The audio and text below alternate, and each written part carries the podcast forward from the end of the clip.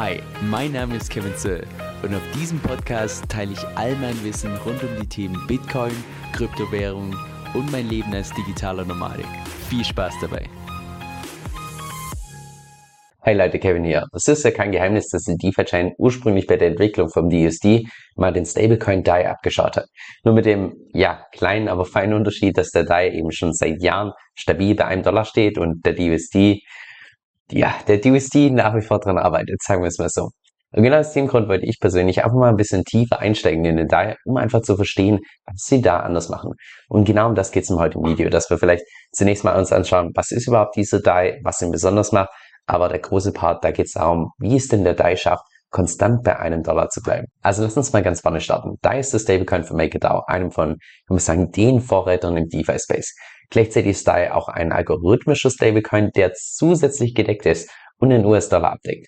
Es gibt auch DAI schon seit so ungefähr 2017, das heißt, der ist schon ja, knapp fünf Jahre alt und es ist Stand heute der viertgrößte Stablecoin hinter Tether USDC und dem Binance USD. Jetzt was DAI besonders macht ist, ist, dass es unter den Top Stablecoins der einzige ist, der wirklich dezentral ist. Und das bedeutet wiederum, dass du auch selbst DAI erzeugen kannst, was du jetzt beispielsweise bei einem klassischen USDC nicht machen kannst. Was mir persönlich auch ziemlich sympathisch ist, um ehrlich zu sein.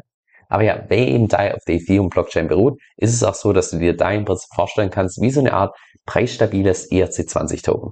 Und weil es eben so ein Token ist, heißt es auch gleichzeitig, dass du DAI problemlos auf deiner Hardware-Wallet halten kannst. Bevor wir ins Eingemachte gehen, wie denn der DAI tatsächlich preislich stabil ist, kurz eines weg. Und zwar wirst du wahrscheinlich feststellen, wenn du mal deine eigene Recherche zu DAI machst oder auch zu MakerDAO, dass die Infos, die du aus irgendwelchen klassen YouTube-Videos bekommst, irgendwelchen Blogartikeln oder ähnliches, dass sie wahrscheinlich relativ unterschiedlich sein werden zu dem, was ich dir jetzt heute präsentieren werde.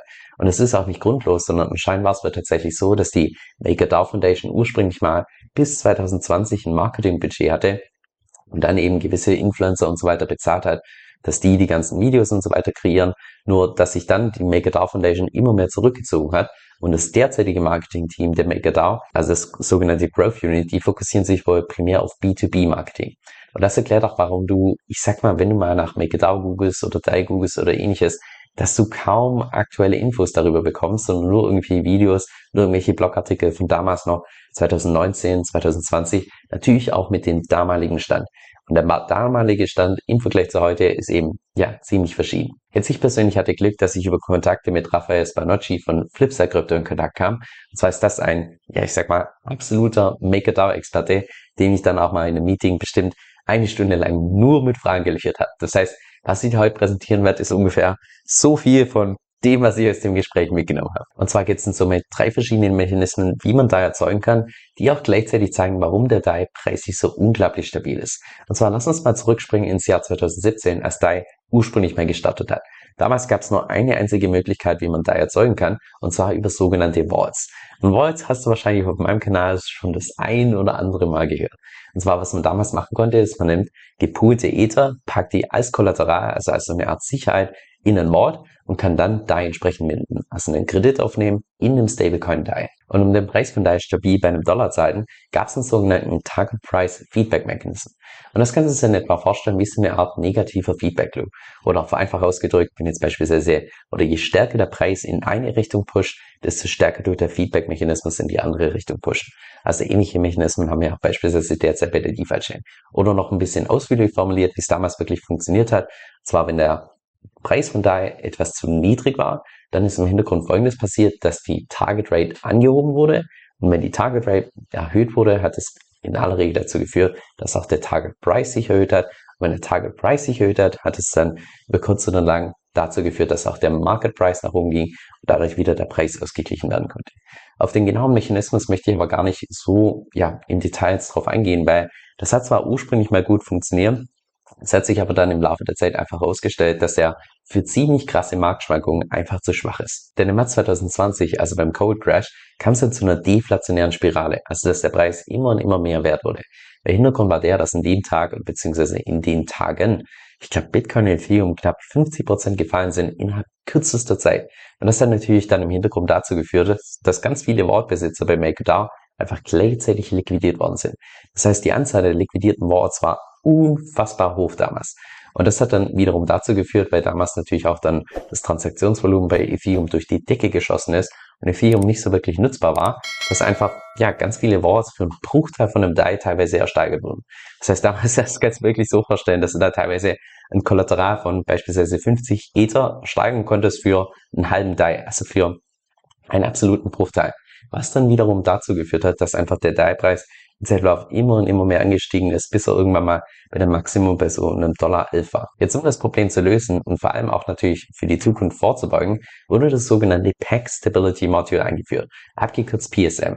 Und PSM ist im Prinzip nur, ich sag mal, der komplizierte Begriff dafür, dass du von nun an auch den Stablecoin USDC in DAI tauschen kannst. Das heißt, die zweite Möglichkeit, wie DAI erzeugt werden kann, ist mittlerweile über den Stablecoin USDC. Und das Besondere bei diesem Tausch ist, dass da überhaupt keine Swap-Fee anfällt. Du zahlst natürlich dann im Hintergrund trotzdem deine Ethereum Gas Fees, also da kommst du nicht dran vorbei, aber der Swap an sich ist komplett kostenfrei. Mittlerweile kann man den DAI auch nicht nur für USDC eintauschen, sondern auch für die zwei Stablecoins USDP und GUSD.